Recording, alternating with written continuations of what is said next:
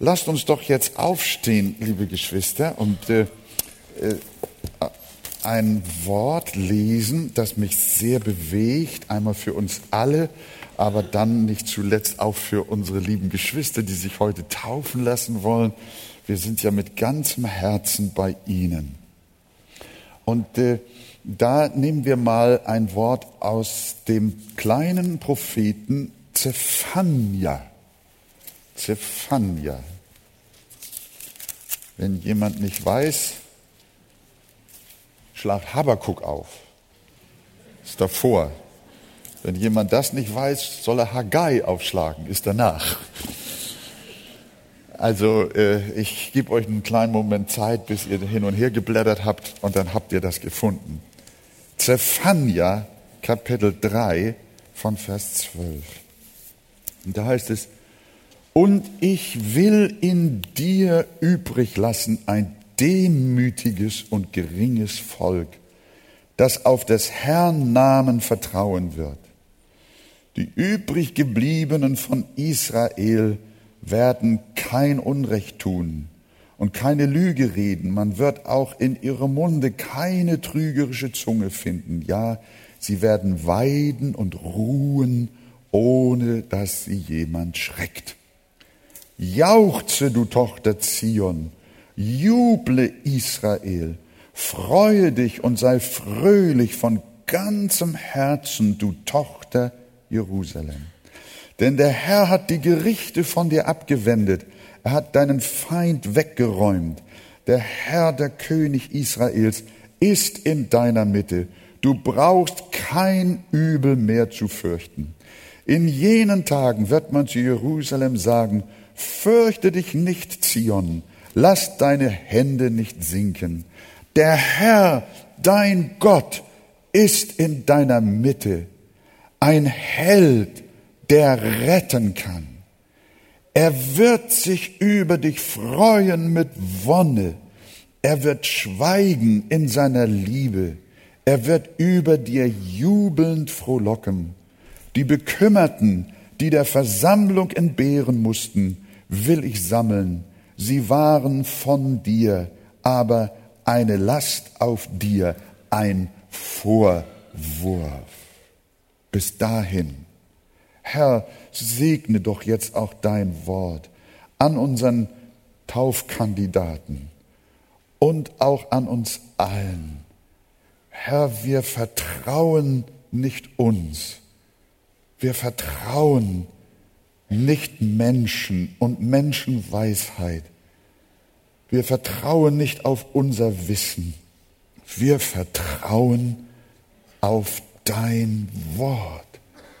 Denn es ist Gottes Wort, das wir in der Heiligen Schrift finden. Es ist heiliges, inspiriertes Wort vom Himmel. Und darum kommt es nicht leer zurück, sondern es schafft Frucht, wozu du es auch heute gesandt hast.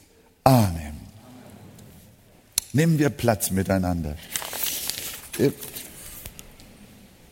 der Prophet Psephania äh, war wohl, wenn man das recherchiert anhand der Heiligen Schrift, ein Zeitgenosse des großen Propheten Jeremia.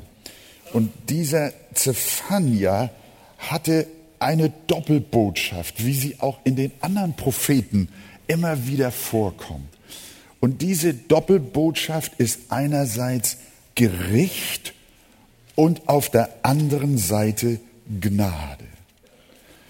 Und äh, was der Zephania hier ausspricht in den ersten beiden Kapiteln, auch noch in den Anfängen von Kapitel 3, ist, dass er Gottes Zorn, Gottes Gericht, Gottes Antwort auf den Abfall Israels prophezeit. Israel in seiner gesamten Volksschaft war von einem geistlichen Niedergang gekennzeichnet. Und dann sagt er aber, in Vers 12, den wir gelesen haben, ich will aber in dir übrig lassen ein demütiges, geringes Volk, das auf den Namen des Herrn vertrauen wird. Wir wissen, dass das prophetische Wort, besonders auch die Propheten des Alten Testamentes, damals ihre eigenen Zeiten hatten. Und das Wort galt für die Zeit Israels. Aber wir wissen, dass das prophetische Wort auch dispensationalistisch verstanden werden kann.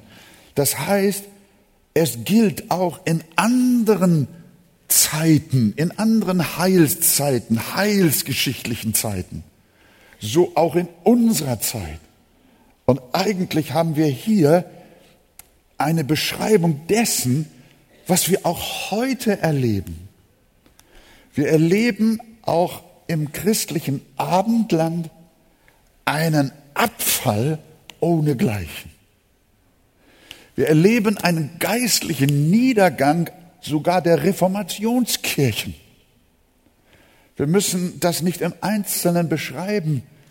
Jeden Tag lesen wir das in den Zeitungen, hören das im Fernsehen und auch in einschlägigen kirchlichen Medienorganen können wir sehen, dass die Gottessohnschaft verleugnet wird, dass die Geburt Jesu nicht mehr übernatürlichen Charakter hat und der Herr nicht von einer Jungfrau geboren wurde und es nicht um eine Inkarnation Gottes sich handelt in Jesus Christus. Wir hören, wie äh, in unserer Gesellschaft und in unserer kirchlichen Landschaft Unzucht fast favorisiert und hofiert wird und für etwas Gutes gehalten wird. Wir erleben auch in freien Gemeinden, auch in unserer Gemeinde, eine Verwahrlosung der Ernsthaftigkeit der Nachfolge Christi. Und Gott sagt, das lasse ich mir nicht gefallen. Darüber spreche ich Gericht aus. Und wir befinden uns mitten im Gericht. Das Gericht kommt nicht erst, sondern ist schon da, darin, wie Paulus in Römer sagt, dass er die Menschen dahingegeben hat, zu tun, was nicht taugt. Aber wie damals, wie auch zur Zeit Jesu, als Israel den Meister verwarf, so gibt es auch heute sogenannte übriggebliebene. Übriggebliebene in Israel. Übriggebliebene unter den Heidenchristen. Übriggebliebene, ein demütiges und geringes Volk, Vers 12, das auf des Herrn Namen vertrauen wird. Gott wird sich bis zum Ende der Tage ein heiliges Volk bewahren. Ein Eigentumsvolk. Einen Überrest, wie das Alte und Neue Testament es auch sagt. Paulus spricht im Römerbrief davon, ein Überrest nach der Wahl der Gnade. Und wenn ich diese fünf lieben Schwestern und einen Bruder heute hier gehört habe und ich dann in meinem Herzen schon an die Botschaft dachte, die ich zu bringen habe heute, dann seid ihr auch ein Zeichen dafür, dass Gott einen kleinen Überrest hat. Helene hat uns erzählt, wie riesengroß ihr Freundeskreis war. Aber sie sitzt hier jetzt alleine. ein kleiner Überrest. Insgesamt gesehen sind es viele. In Korea ist ein kleiner Überrest, ein kleines Volk,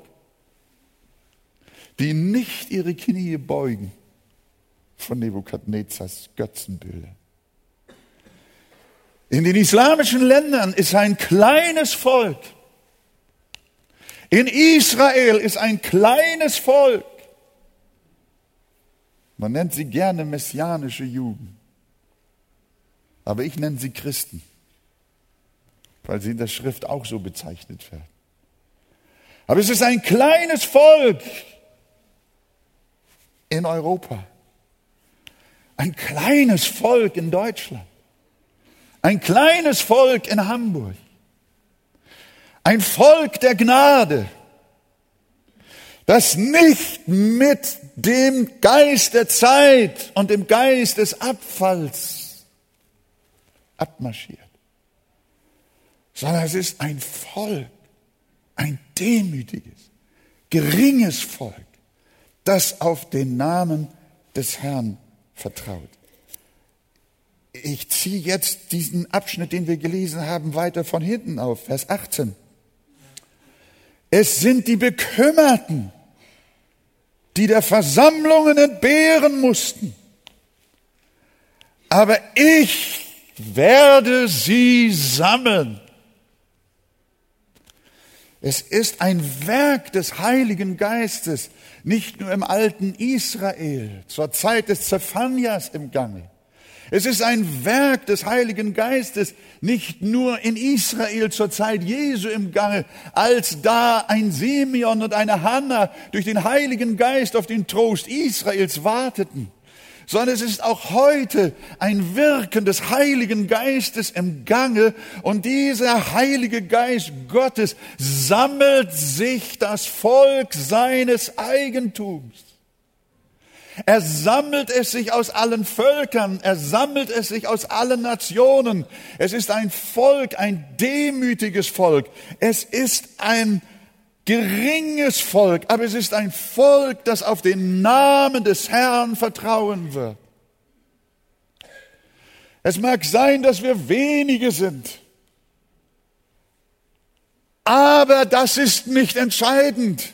Entscheidend ist, dass der lebendige Gott zu dem Volk seiner Liebe steht und dass er das Volk seines Eigentums bewahren wird und dass es durchtragen wird durch die Stürme, die Verwirrungen und Verirrungen, durch die Verwüstungen und Verwerfungen von Kirchen und Gemeinden und letzten Endes einer gesamten christlich-abendländischen Welt, die dem Gerichtsurteil Gottes untersteht. Auf der einen Seite ist Gericht, aber auf der anderen Seite ist Rettung, auf der anderen Seite ist Heil. Ein Überrest wird bewahrt sein, ein Volk der Gnade, ein Volk der übriggebliebenen, ein demütiges, ein geringes Volk. Und wir haben es aus eurem Munde gehört, wie Gott euch gesammelt hat. Es ist der Heilige Geist. Durch eine Fernsehsendung, durch eine Mama und ein Papa, die aus Gottes Wort lesen, von Kindesbeinen an. Durch irgendein Buch, durch ein Zeugnis, durch einen Unfall, durch ein Ereignis im Leben. Der Heilige Geist wirkt. Und dass Menschen hier heute hereingekommen sind, ist auch kein Zufall. Und ich bin fest davon überzeugt und wir glauben es von ganzem Herzen, dass der Heilige Geist auch hier unter uns wirkt und Menschen herausrettet aus dem Geist dieser Zeit. Und er stellt dich hinein zu dem Volk der übriggelassenen. Du warst bekümmert, als du fern warst von den Versammlungen. Du warst einsam, du warst weit weg vom Herrn. Aber dann sagt er nun, nachdem er euch und seine Gläubigen gesammelt hat, sagt er Vers 13, die übrig gebliebenen von Israel werden kein Unrecht tun. Sie werden die Sünde ablegen. Die Sünde wird nicht mehr über ihnen herrschen. Es wird auch aus ihrem Munde keine trügerische Zunge mehr sein. Sie werden weiden und ruhen, ohne dass sie jemand schreckt. Jesus wohnt in eurem Herzen. Und ihr dürft im Frieden euren Weg gehen. Den Weg des Glaubens. Den Weg der Übriggebliebenen. Den Weg der Versammlung.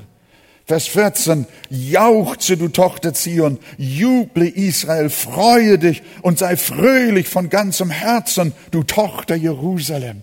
Bezieht sich auf diesen Überrest, auf das Volk der übriggelassenen. Denn der Herr hat die Gerichte von dir abgewendet. Von dir, von euch, von mir, den Begnadeten des Herrn, hat er sein Gericht, das über die Welt sich ausbreitet, abgewendet. Und Jesus hat gesagt, wer an mich glaubt, der kommt nicht ins Gericht. Auf eurem Leben liegt kein Gericht mehr. Tochter Zion, freue dich. Und Jerusalem jauchze, denn der Herr hat die Gerichte von dir abgewendet. Dir ist deine Sünde vergeben und der Zorn Gottes ist gestillt.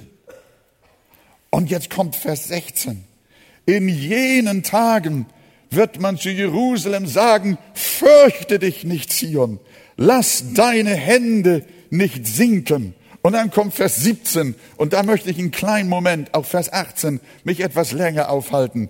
Der Herr, dein Gott, ist in deiner Mitte ein Held, der retten kann. Er wird sich über dich freuen mit Wonne. Er wird schweigen in seiner Liebe. Er wird über dir jubelnd frohlocken.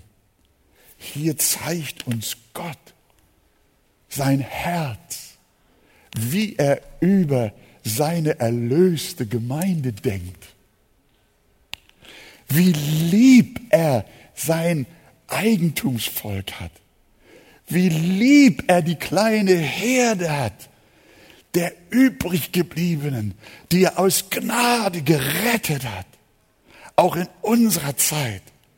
Und da steht, er ruht in seiner Liebe. So sagt es die englische Übersetzung unseres Textes. Die deutsche Übersetzung sagt, wir haben es hier gehört, er schweigt in seiner Liebe. Vielleicht kann man sagen, dass das Schweigen in seiner Liebe vielleicht meint, dass keine Anklage mehr gegen seine Kinder vorhanden ist. Das ist in Ordnung. Das ist eine Deutungsmöglichkeit, aber die andere Übersetzung scheint mir angebrachter, dass Gott nämlich seinen Kindern gegenüber in seiner Liebe ruht. Darf ich einen kleinen Augenblick Pause machen? Dass ihr mal darüber nachdenkt, was das heißen könnte?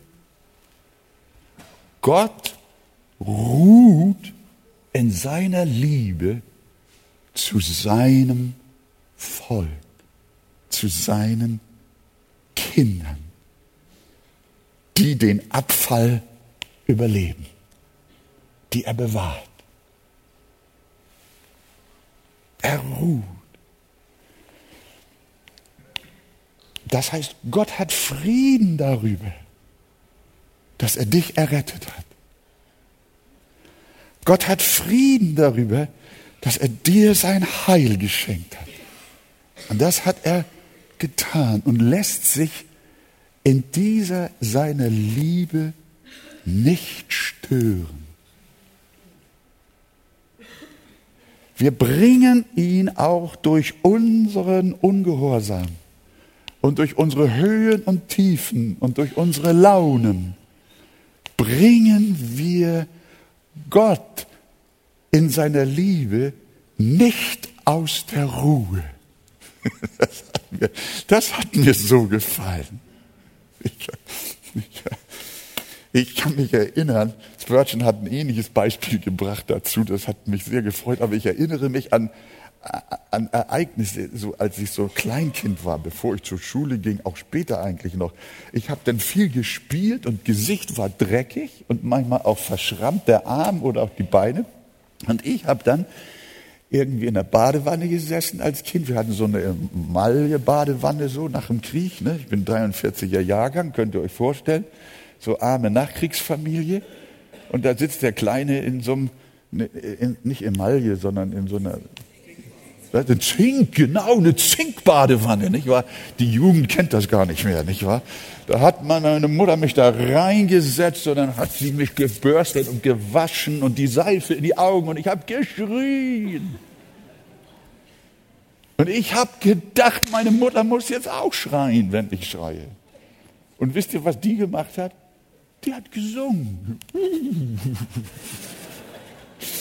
Während ich schrie.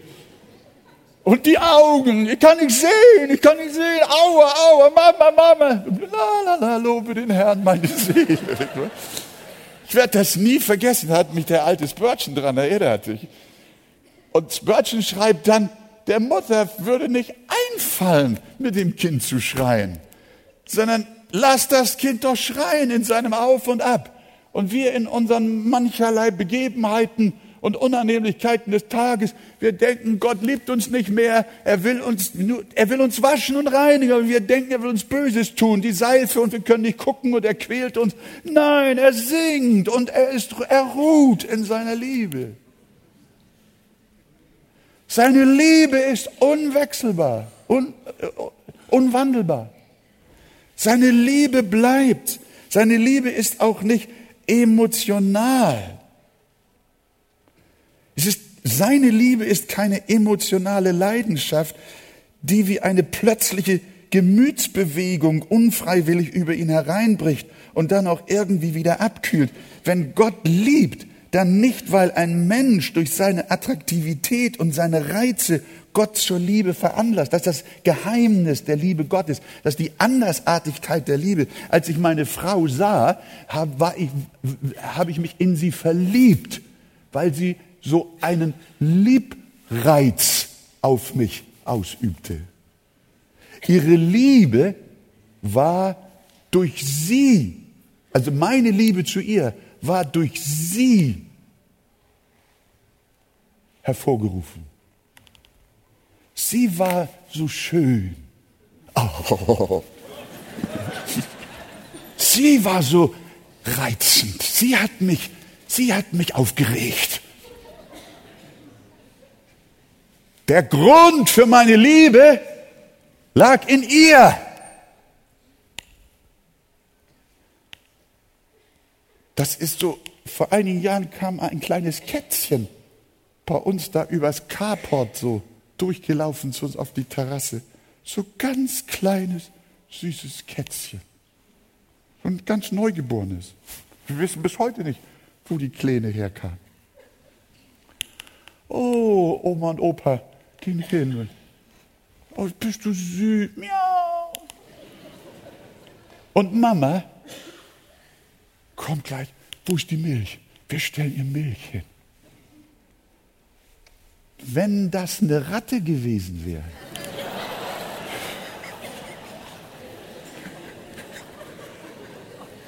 ich glaube, Gertrud hätte ihr keine Milch hingestellt. Versteht ihr, was ich versuchen möchte, euch zu erklären? Die, das Kätzchen kriegt Milch, weil das Kätzchen uns beeindruckt. Und deswegen entwickeln wir eine Sympathie zu diesem liebreizenden Wesen. Aber diese Ratte da. Und jetzt will ich euch was sagen. Bei Gott ist es so, ich will uns nicht mit einer Ratte vergleichen. Nein, aber die Bibel spricht davon und finden, wer, wer war das? Äh, wer hat das Buch, wer hat das Lied geschrieben? Ich bete an die Macht der Liebe, mit, mit dem ich Wurm geliebet war. Spricht nicht von der Ratte. Die, das, die Bibel spricht auch, vergleicht unseren Zustand mit dem Wesen eines Wurmes, nicht mit einer Ratte. Aber, aber der Gedanke ist ganz wichtig, Gott liebt nicht ein Kätzchen, weil wir so ein Kätzchen waren, so ein schönes Schmuseding, sondern Gott liebt einen Wurm. Vielleicht können wir das nachher nochmal singen. An dem von, ich habe letztens irgendwo in der Erde gebuddelt und plötzlich kommt so ein dicker Wurm daraus. Äh, das soll ich lieben? Von, von diesem Wesen geht kein, geht kein Impuls für mich aus, das Wesen zu lieben. Und ihr Lieben, so müssen wir das verstehen. Die Liebe Gottes ist nicht durch uns ausgelöst. Und wenn wir unseren, unseren, unsere Attraktivität, unseren Liebreiz verlieren, dann verlieren wir auch unsere Liebe. Versteht ihr das? Das ist ja der Grund, weshalb eheliche Liebe oft in den Keller fährt. Das ist, das ist ja die Not, dass, dass unsere Liebe aus uns, unsere Liebe wird hervorgerufen durch den anderen Menschen. Und wenn dieser Reiz verschwindet, dann hört auch die Liebe auf. Eine Frau fragte ihren Mann und sagte, Liebling, warum, warum liebst du mich? Nein, umgekehrt. Sie fragt einfach, liebst du mich? Und dann sagt er, ja, ich liebe dich. Und dann kommt das Warum. Ja, warum liebst du mich? Ja, sagt der Mann, weil du so schön bist. Weil du so gut kochen kannst. Weil man mit dir sich so gut unterhalten kann. Weil, weil man mit dir joggen kann weil du Kultur liebst. Und dann kommt diese Nachfrage. Du sag mal, das heißt also, wenn du mich liebst, weil ich so schön bin. Dann liebst du mich also nicht mehr, wenn ich nicht mehr so schön bin. Dann liebst du mich nicht mehr, weil ich nicht mehr so gut kochen kann. Und er sagt, oh nee, da habe ich was Falsches gesagt. Aber er hat eigentlich genau das gesagt, wie die menschliche Liebe geartet ist. Das, was ich jetzt nach den langen Illustrationen euch eigentlich nur mit einem Satz nahebringen möchte, ist, dass die Liebe Gottes eine grundlose Liebe ist. Wir singen es auch in einem alten Lied, dass wir mit Grund loser Liebe geliebt werden. Es gibt für Gott keinen Grund, dich und mich zu lieben, sondern seine Liebe ist ein rationaler Gottesbeschluss in seinem Herzen, unabhängig von deiner Schönheit oder deiner Hässlichkeit, dich zu lieben unabhängig von deiner Fähigkeit oder Unfähigkeit, dich zu lieben. Gottes Liebe zu uns ist nicht aus uns in ihm hervorgerufen, sondern Gottes Liebe, seine Quelle, die Quelle seiner Liebe ist in ihm selbst. Haben wir das verstanden? Das finde ich hier wieder, wenn er sagt, der Zephania, Gott ruht in seiner Liebe. Deswegen kann es auch nicht passieren, dass wenn ich Gott nicht mehr so gefalle, dass er dann aufhört, mich zu lieben.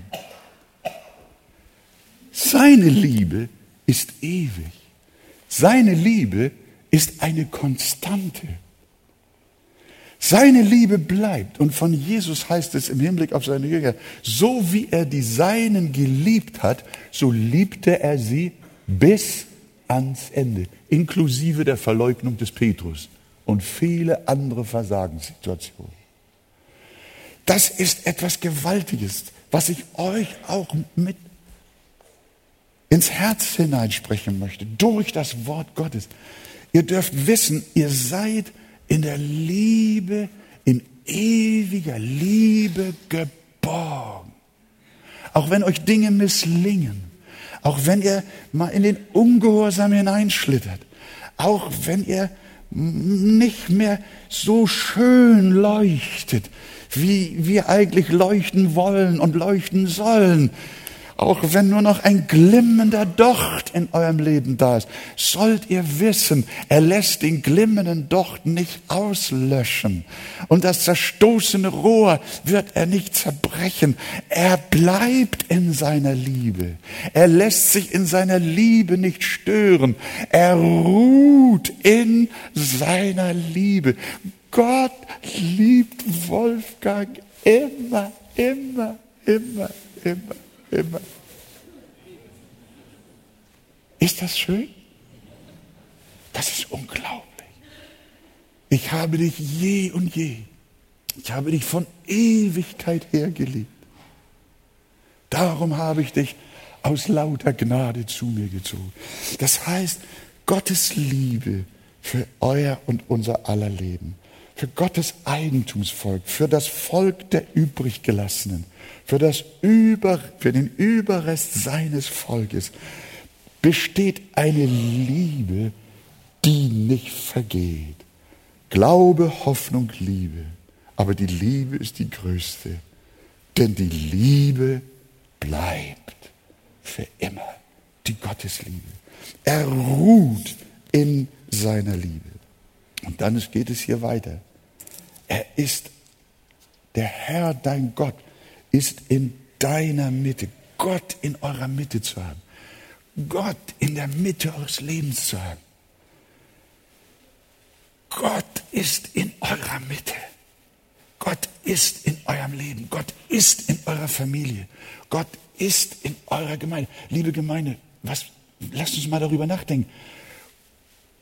Gott, der lebendige, ewige Gott, der in seiner Liebe ruht, der ist in unserer Mitte. Ein starker Retter, Luther übersetzt, ein starker Heiland ist unter uns. Halleluja. Jetzt ist ein starker Retter unter uns. Ein starker Gott, ein starker Heiland ist in deiner Mitte, jeden Tag aufs Neue. Er wird sich über dir freuen er wird ruhen in seiner Liebe und das Letzte und zum Schluss, er wird über dir jubelnd frohlocken. Gott zeigt uns sein Herz. In einigen der englischen Übersetzungen heißt es, He will rejoice over you with singing. Und man muss jetzt die Sprachgelehrten fragen, ob der hebräische Ausdruck tatsächlich dieses Wort singen mit beinhaltet. Spurgeon ist der Meinung, hundertprozentig. Ich bin in der hebräischen Sprache nicht firm, kann das also nicht behaupten. Aber ich glaube diesem Mann Gottes. Und das ist ja auch, wenn jemand jubelnd froh lockt, das geht ja ohne Melodie überhaupt nicht. Was er sagen will, Gott freut sich über seine Kinder. Ihr kennt diese drei Gleichnisse aus ja, Lukas 15, den verlorenen Groschen, das verlorene Schaf und den verlorenen Sohn. Und dann heißt es doch dort, der Herr, und es wird Freude sein über einen Sünder, Freude im Himmel sein, vor Gott, vor den Engeln wird Freude sein über einen Sünder, der Buße tut. Das ist unglaublich. Gott freut sich über dich. Und als Jesus das, das Gleichnis vom verlorenen äh, Schaf uns gibt, dann schildert uns den Hirten. Er nimmt das Schaf, als er es gefunden hat, legt es auf seine Schultern und bringt das Schaf nach Hause und ruft den Freunden und Nachbarn in seinem Ort, freut euch mit mir, denn ich habe mein Schaf gefunden, das verloren ist. Halleluja. Oh, ihr Lieben, ich, ich möchte doch jetzt bald in den Himmel. Das zu erleben. Der Himmel freut sich. Gott freut sich über euch. Dass wir uns freuen, ist ja doch schon gut, nicht? Aber dass Gott sich freut. Der ewige, der gewaltige, der lebendige Gott zeigt Herz. Er zeigt richtig Emotion. Er zeigt Liebe, aber nicht erregt durch unsere Schönheit und durch unsere Herrlichkeit, sondern er liebt uns aus sich selbst. Mich Wurm, ich bete an die Macht der Liebe, mit der er mich Wurm geliebet hat. Und er freut sich. Und Spurgeon kommt jetzt rein, und das muss ich ja sagen, das gefällt mir auch sehr gut. Er sagt dann, ja, sagt er, die Freude Gottes über seine Kinder ist nicht auf ihr gutes Verhalten zurückzuführen, sondern auf seine erfolgreiche Erlösung. die er für seine Kinder erworben hat. Wenn Jesus die Menge seiner Kinder sieht, dann sieht er zugleich die volle Effektivität seines Kreuzesleid. Wenn Jesus sich freut, freut er sich nicht darüber, dass wir so toll sind, sondern Jesus freut sich darüber, dass sein Weg am Kreuz, dass sein Erlösungswerk am Kreuz ein voller Erfolg war, dass seine Erlösung voll gelungen ist und er sagen kann, oh wunderbar, ich hab sie erlöst, die es nicht wert waren. Ich liebe sie durch mein Leiden und Sterben am Kreuz und ich werde nicht aufhören, sie zu lieben. So wie ich sie geliebt habe von Ewigkeit her, so werde ich sie lieben bis in Ewigkeit und ich werde mich freuen über sie mit Wonne und ich werde singen. Er freut sich über den Lohn seiner Schmerzen. Er freut sich in Fröhlichkeit und jauchzt mit Jubel. Er freut sich mit Singen. Und Burton sagt, Gott singt.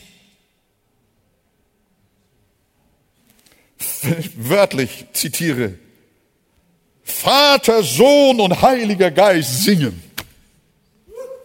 Ja, das hat mir gut gefallen.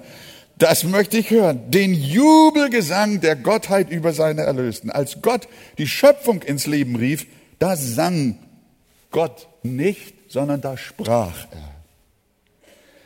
Als er die Herrlichkeit der Berge und Meere erschuf und als er die wunderbare Welt der Sterne hervorbrachte, hatte Gott Wort. Aber als er für sein Volk eine volle Erlösung erwarb, da freute er sich mit Singen. Da jauchzte und jubelte er. Ich glaube, der Gott, der einem David die Lieder und Gesänge der Anbetung ins Herz gegeben hat, meint ihr, dass der Gott nicht auch selber singt? dass der Herr, der sich freut im Lobgesang seiner Kinder, dass er nicht selber den Gesang mit anstimmt? Ich glaube, das englische Wort hat mir sehr gefallen. Er wird sich freuen über dich mit Singen. He will rejoice over you with singing. Da jauchzt und jubelt er. Welch ein Gedanke. Gottes Freude an seinen Erlösen ist unbeschreiblich. Deshalb sagt der Prophet in Jesaja 62, und wie der Bräutigam sich an der Braut freut, so wird dein Gott sich an dir freuen, sagt auch der Prophet Jesaja. Das ist etwas ganz Gewaltiges, zu wissen. Jemand von euch, ich weiß nicht mehr genau, sagte, ich habe immer gedacht, dass ich Gott etwas bringen muss. Genau, meine liebe Schwester, der Arzt hat ja das richtige Rezept verschrieben, nicht wahr? Und das war die Arche. Oh, wunderbar. Mögen es noch mehr so viel Hilfen geben, Heil und Rettung. Und unsere Schwester hat gesagt, ich habe gedacht, ich muss Gott immer liefern. Ich muss Gott bringen. Und deswegen habe ich immer Angst vor Gott. Und ich fürchte mich. Das hat mit Evangelium nichts zu tun, sondern das Evangelium heißt, Gott hat geliefert. In Jesus Christus hat er uns alles gegeben, was nötig ist, dass Gott Freude hat. Wir haben einen versöhnten Vater. Wir haben einen Gott, der uns liebt und sein Volk errettet, sein Volk bewahrt. Er ruht in seiner Liebe. Ich möchte euch bitten und uns alle, lasst uns doch nicht immer so nervös sein. Wenn Gott in seiner Liebe ruht, dann kannst du doch auch in seiner Liebe zur Ruhe kommen. Oder? Wenn Gott fröhlich ist und wenn er jubelt und frohlockt und sogar singt, dann singe du doch auch. Dann sei doch fröhlich und freue dich in dem Herrn deines Gottes. Wir haben einen wunderbaren Erlöser. Ich lese nur noch einmal zum Einprägen diese wunderbaren Verse. In jenen Tagen wird man zu Jerusalem sagen, fürchte dich nicht, Zion, lass deine Hände nicht sinken. Der Herr, dein Gott, ist in deiner Mitte, ein Held, der helfen kann. Er wird sich über dich freuen mit Wonne. Er wird schweigen, er wird ruhen in seiner Liebe und er wird über dir jubeln, frohlocken oder singen in seiner ewigen Freude an dir. Jetzt geht schnell ins Taufbecken. Der Herr hat euer Herz mit Freude erfüllt und ihr ruht in seiner Liebe und der Herr wird euch reichlich segnen. Und alles Volk sagt Amen. Darf ich nochmal fragen, wer von euch hat einen Gott, der sich über ihn freut? Oh, wer freut sich über Gott? Ist das wichtig? Ja, aber viel schöner ist noch, dass der Herr sich über dich freut und über mich freut. Halleluja. Gelobt sei sein Name.